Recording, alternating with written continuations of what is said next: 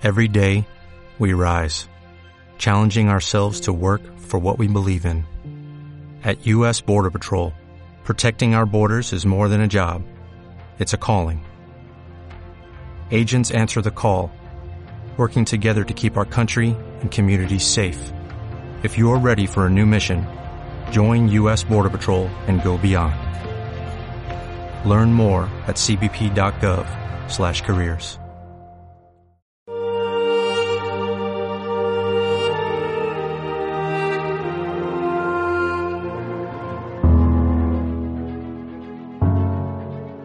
En aquel tiempo dijo Jesús a la muchedumbre, ¿se trae el candil para meterlo debajo del celemín o debajo de la cama o para ponerlo en el candelero? Si se esconde algo, es para que se descubra. Si algo se hace a ocultas, es para que salga a la luz. El que tenga oídos para oír, que oiga. Les dijo también, atención a lo que estáis oyendo la medida que uséis la usarán con vosotros y con creces, porque al que tiene se le dará, y al que no tiene se le quitará hasta lo que tiene. Palabra del Señor. Gloria a ti, Señor Jesús. Como he dicho, hoy celebramos la memoria litúrgica de Santo Tomás de Aquino. Es no solamente un gran santo, sino también un gran pensador. Su obra la suma teológica, y no es su única obra, eh, eh, está siempre como un referente en el estudio de la filosofía y de la teología. Él bebió de las fuentes de los grandes sabios griegos, especialmente de Aristóteles. Nos transmitió algo que sigue siendo esencial. La verdad existe. La verdad existe y no está dentro de nosotros, sino fuera. De hecho, la definición de verdad consiste es que las, tenemos que adaptar nuestro pensamiento a la realidad. En un tiempo en el cual todo es relativismo, es decir, la verdad no existe, sino que existe mi verdad, tu verdad, su verdad, la verdad de la mayoría, la verdad de lo políticamente correcto, conviene recordar esta definición de la verdad que Dios Santo Tomás, repito, basado en los grandes pensadores griegos de la antigüedad. La verdad consiste en adaptar mi pensamiento a la realidad. La realidad está fuera de mí. Las cosas son en sí mismas. No son lo que a mí me parece o lo que me conviene que sean. Pero hay, hay algo más en el concepto de verdad que también descubrió Santo Tomás de Aquino. Lo descubrió en su experiencia espiritual, en su experiencia personal. Porque cuando uno estudia historia de la filosofía, sobre todo cuando la estudias de forma sistemática, no de vez en cuando leyendo algo, lo que descubres, o por lo menos lo que a mí me pareció descubrir, es que cada filósofo era como un luchador, un, un antiguo espadachín, que blandía su espada para luchar contra un contrincante. Los contrincantes eran los filósofos anteriores. Y su espada era su idea, su perspectiva, su visión de la realidad. Luchaban unos contra otros. Aquel que venía nuevo creía que había vencido a los anteriores y después era vencido por el siguiente. Era un duelo de ideas. ¿Qué es lo que descubrió Santo Tomás? ¿Qué es lo que sabemos los católicos?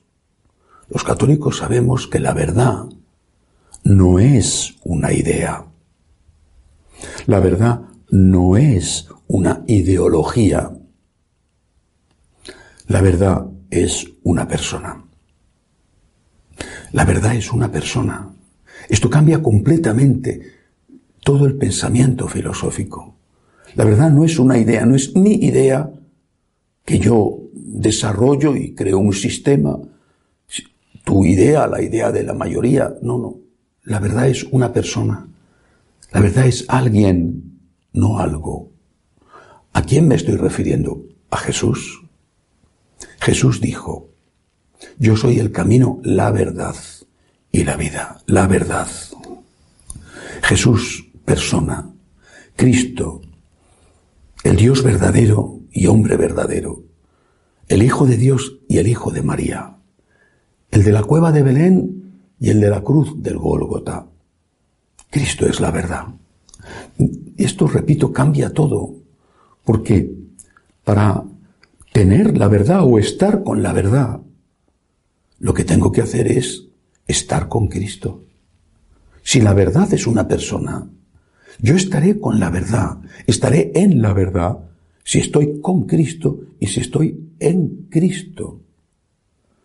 Si la verdad es una idea, estaremos siempre, repito, luchando como espadachines, blandiendo idea contra idea. Pero la verdad que está fuera de mí, a la que yo tengo que adaptar mi pensamiento, no es otro pensamiento. La verdad es una persona. Jesús es la verdad. Por lo tanto, la relación con Jesús, esa relación que es una relación de amistad, pero también es una relación de servicio. Es mi Señor, es mi amigo, es mi Salvador, es mi Redentor, es mi hermano. Esa relación con Cristo es la relación que me va a permitir estar con la verdad y en la verdad, con la plenitud de la verdad, con la verdad plena. La relación con Cristo me ayuda, me hace posible estar en la verdad. ¿Y qué importancia tiene la verdad? ¿Qué importancia tiene la relación con Cristo? La verdad, lo dice también el Señor, nos hace libres. La verdad que es Él nos hace libres. Solo la verdad que es Él, repito, nos hace libres y por lo tanto solo la relación con Jesús me va a hacer libre. Solo el amor a Jesús, el amor de Jesús a mí, que provoca en mí una respuesta, o debería provocarla, de agradecimiento, de amor a Él, solo el amor a Jesús me va a hacer libre. Quiero ser libre. Quiero estar en la verdad. Tengo que estar con Jesús. Jesús es la verdad y Jesús es la libertad. ¿Cuántas mentiras nos venden envueltas en, eh, precioso papel de regalo y no son más que mentiras. Jesús, en cambio, no nos engaña. Y solamente Él nos ofrece la verdad, la libertad y la consecuencia de ambas, que es la felicidad.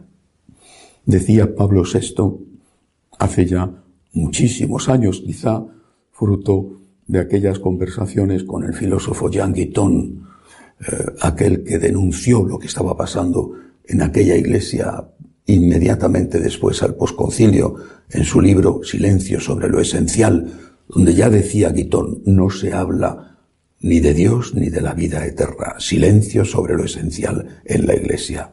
Pues decía Pablo VI, los hombres de hoy no están interesados ya en la verdad. Y por eso no escuchan a los maestros pero siguen interesados en la felicidad. Y por eso sí escuchan a los testigos. Esto es lo que nosotros tenemos que ser y mostrar. Testigos de la verdad. Testigos de que la verdad nos hace libres. Testigos de que la verdad nos hace felices.